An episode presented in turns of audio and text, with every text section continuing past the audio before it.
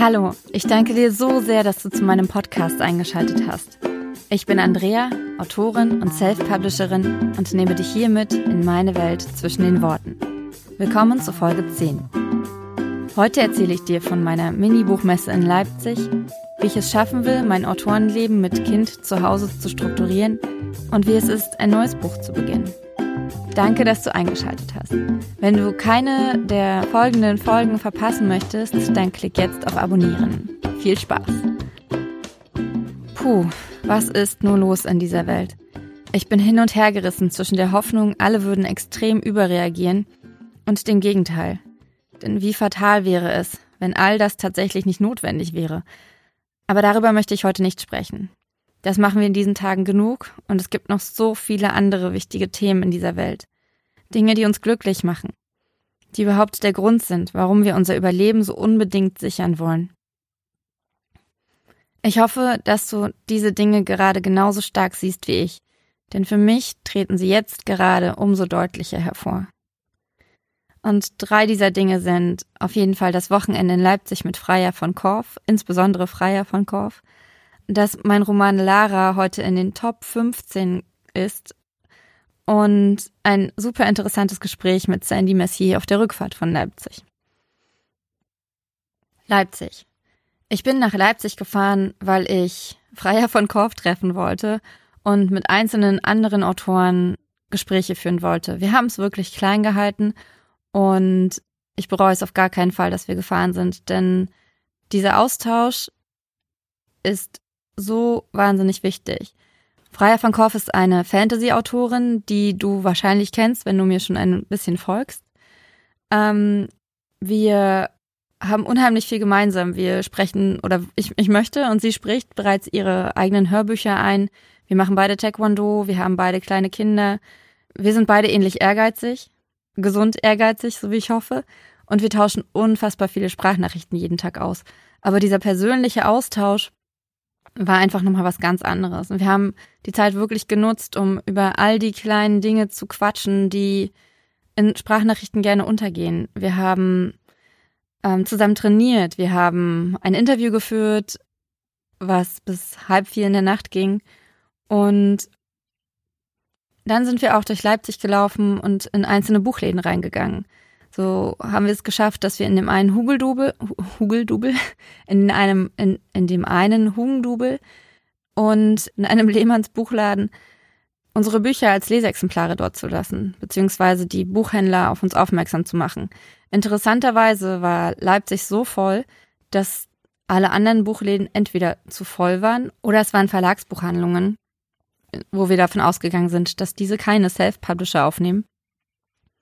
Trotzdem war es eine total positive Zeit oder waren es total positive Erfahrungen, das Feedback der, der Buchhändler zu hören, weil sie einfach sehr, sehr positiv auf unsere Bücher reagiert haben. Und äh, eine Buchhändlerin hat auch gesagt, dass es momentan kaum möglich ist, diese kleinen Verlage und die unabhängigen Autoren wirklich zu finden und dass, dass dabei wirklich viele sehr gute Bücher untergehen. Und das fand ich in solch großen Buchhandlungen wirklich sehr, sehr, also es hat mich sehr hoffnungsvoll gestimmt. Ich muss sagen, ich bin immer wahnsinnig aufgeregt, wenn ich mein Buch jemandem vorstellen soll, weil äh, ich weiß gar nicht warum. Ich kann es gar nicht in Worte fassen. Ich glaube, es ist einfach meine eigene Unsicherheit, das Gefühl, immer noch nicht gut genug zu sein, nicht gut genug für die Leute zu sein und einfach das Streben danach, nicht abgelehnt zu werden. Und deswegen war es umso wertvoller, das mit Freier zusammen machen zu können, gemeinsam in die Buchhandlungen reinzugehen und zu sagen, hey, wir sind die und die und nicht alleine ähm, mich dort ja, entblößen zu müssen und vielleicht einen Abfuhr zu kassieren. Auch wenn ich es schon häufiger selbst gemacht habe, es ist trotzdem jedes Mal eine Herausforderung. Eine andere Autorin kann einfach ganz genau nachvollziehen, warum sich das so, warum man so viel Mut dazu braucht, um, um, um sich zu überwinden, sein eigenes Buch vorzustellen. Und genau deswegen sind diese Kontakte so wahnsinnig wichtig für mich. Und das hat sich auch auf der Rückfahrt gezeigt. Ich bin zurückgefahren mit Nadine Teuber und Sandy Mercier. Nadine Teuber hat die ganze Zeit auf der Rückbank gesessen und geschrieben. Und Sandy und ich, wir haben die ganze Fahrt über gequatscht. Wir haben uns über Druckereien unterhalten, über Sprechtraining und so viele andere Sachen.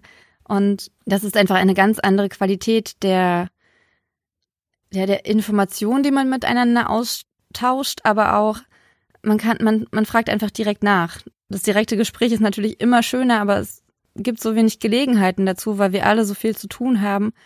Und ich finde auch im Vergleich zu früher ist das Telefonieren so, so ins Hintertreffen geraten. Also ich telefoniere bloß noch mit ganz, ganz wenigen Menschen und deswegen ist es umso wertvoller, wenn man sich dann wirklich mal trifft und quatscht. Ja, und ich bin so wahnsinnig froh, dass dieses Wochenende noch möglich war. Hätten wir nur eine Woche länger warten müssen, dann, dann, dann wären wir auf gar keinen Fall mehr gefahren. Und jetzt, in diesem Moment, besteht mein Augenmerk vor allem darauf, wie ich es schaffe, weiterzuarbeiten, trotzdem mein Kind zu Hause ist.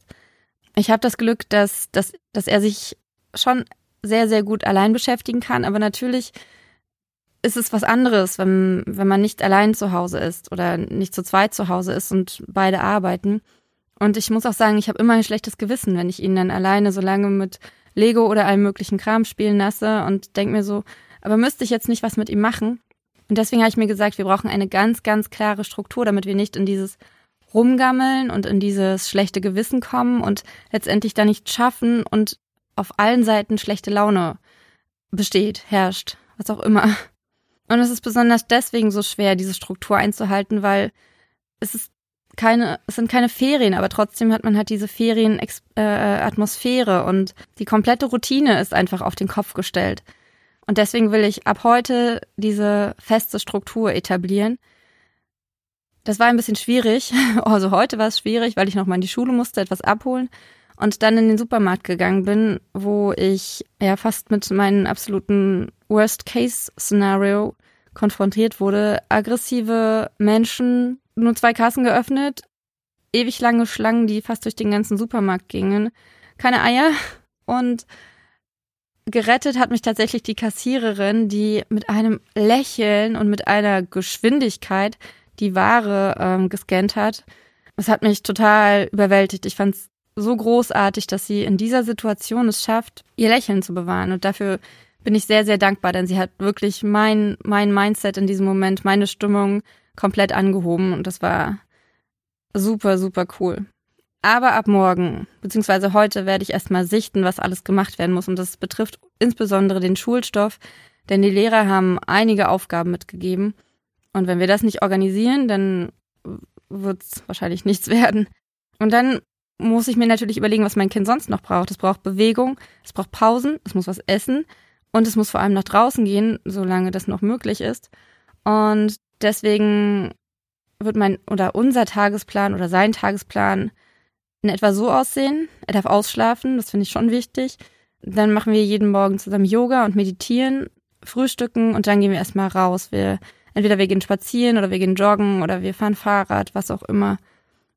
Dann muss er die Hausaufgaben machen, dann kann er spielen und dann werden wir das so ein bisschen einfach im Wechsel machen, spielen und Hausaufgaben rausgehen, essen. Ja, und dabei muss ich dann halt auch gucken, und mein Mann, dass wir zu den Dingen kommen, die wir ja trotzdem erledigen müssen. Also wir müssen ja oder wollen trotzdem arbeiten. Und ich bin einfach sehr, sehr gespannt, wie das funktionieren wird. Wir kennen natürlich Tage zusammen zu Hause, aber einzelne Tage, in denen insbesondere das Kind machen kann, was es möchte, sind schon was anderes, als, als wenn man es auch noch motivieren, motiviert, die Aufgaben zu machen, die er machen muss. Und ich bin tatsächlich einfach sehr gespannt, wie sich all das umsetzen lässt. Bin auf der anderen Seite aber sehr dankbar, dass die Lehrer so viel vorbereitet haben und dass wir überhaupt die Möglichkeit haben, beide von zu Hause zu arbeiten und, und das irgendwie zu, zu strukturieren. Meine beiden Jungs sind jetzt zum Beispiel ähm, noch Handeln kaufen, weil ja die Fitnessstudios zugemacht haben. Und in der Zeit kann ich diesen Podcast aufnehmen und hoffentlich auch schreiben, denn, wie du vielleicht weißt, ähm, schreibe ich an meinem vierten Adi Wilk-Roman. Wie immer ist das super komisch, erstmal in dieses Buch hineinzufinden. Ich bin jetzt ungefähr bei 15.000 Wörtern. Das entspricht einem Fünftel bis Sechstel der Buchlänge, die ich anstrebe.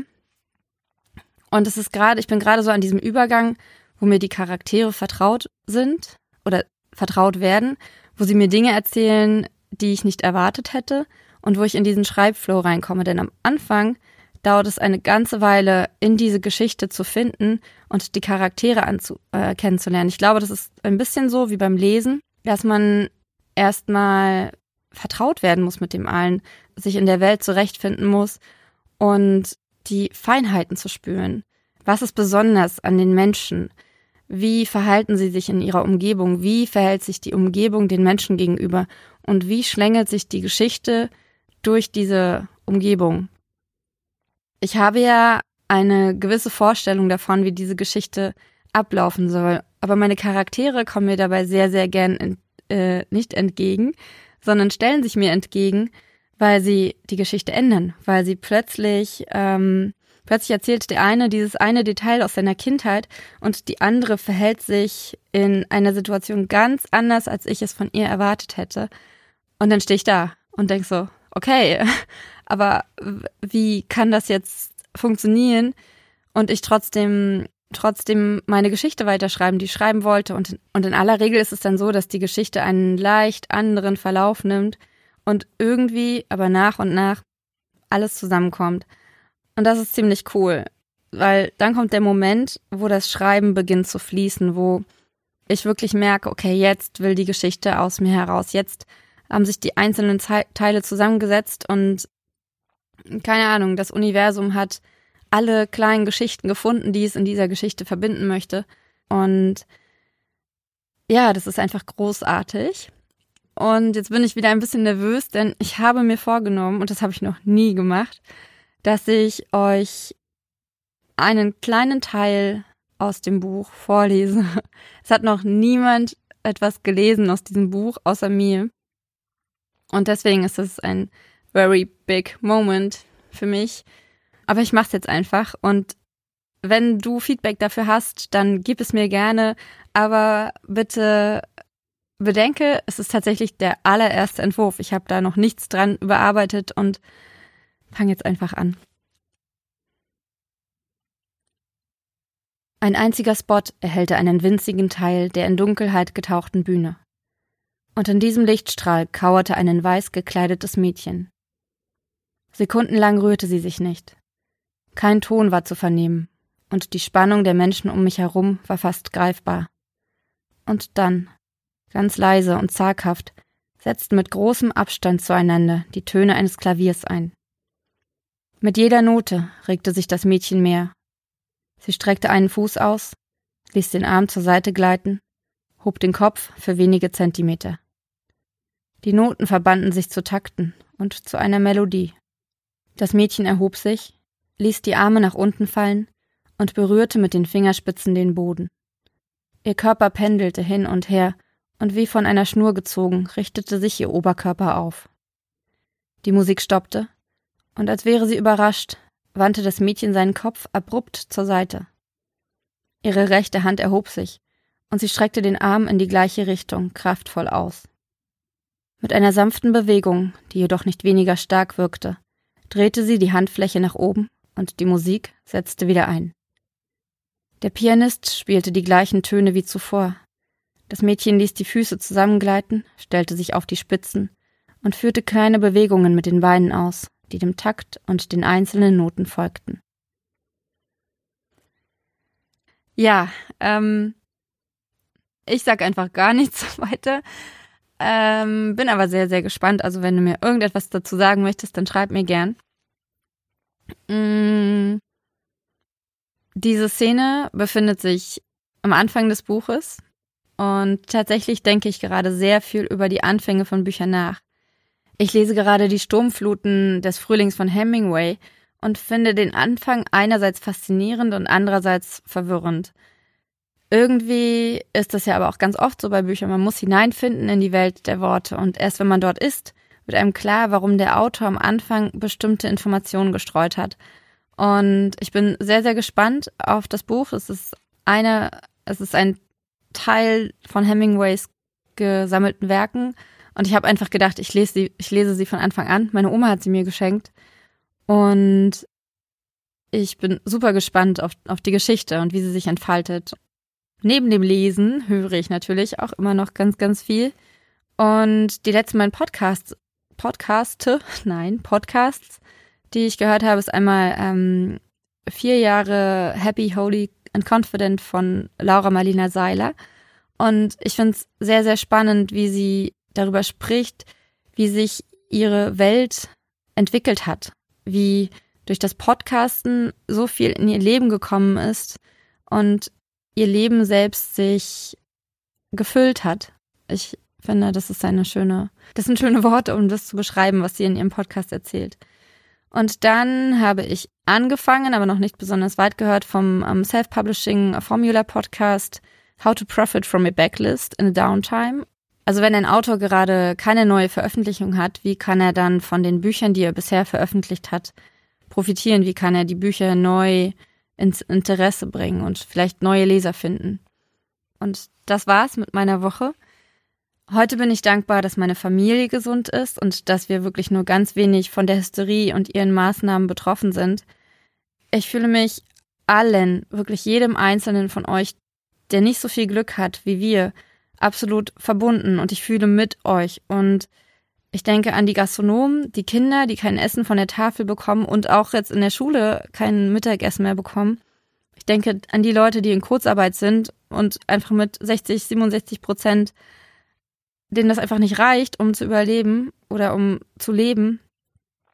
Ich denke an die Leute, die um ihre Jobs bangen müssen oder keine mehr haben. Und ich denke an die Obdachlosen, die, die jetzt natürlich auch kein Geld mehr zugesteckt bekommen, weil niemand mehr unterwegs ist. Und ich denke an alle, die nicht ausreichend ärztlich versorgt werden können. Ihr seid alle in meinen Gedanken und wenn ich religiös wäre, würde ich sagen, ich bete für euch, aber so sage ich, ich sende euch meine Liebe und nehme euch in meine Gedanken auf. Ich hoffe einfach, dass wir diese Zeit ganz, ganz, ganz schnell und ganz, ganz, ganz, ganz gut überstehen und dass vor allem Positives daran, da, davon zurückbleibt, dass wir vor allem merken, dass wir zusammenstehen, dass wir vielleicht auch merken, dass wir manches gar nicht brauchen und dass wir, ähm, ich habe gerade ein Foto gesehen von einem ähm, Kanal in Venedig, glaube ich, der jetzt kristallklares Wasser führt. Weil eine meiner Befürchtungen ist, dass, dass wichtige Debatten wie die Klimadebatte komplett in den Hintergrund geraten. Und ich hoffe einfach, dass das nicht so ist, sondern dass wir, dass es all das Positive, was in den letzten Monaten und Jahren angestoßen wurde, dass es das einfach noch voranbringt. Und in diesem Sinne auch mein heutiges Zitat, das von Immanuel Kant stammt der gesagt hat, habe Mut, dich deines eigenen Verstandes zu bedienen.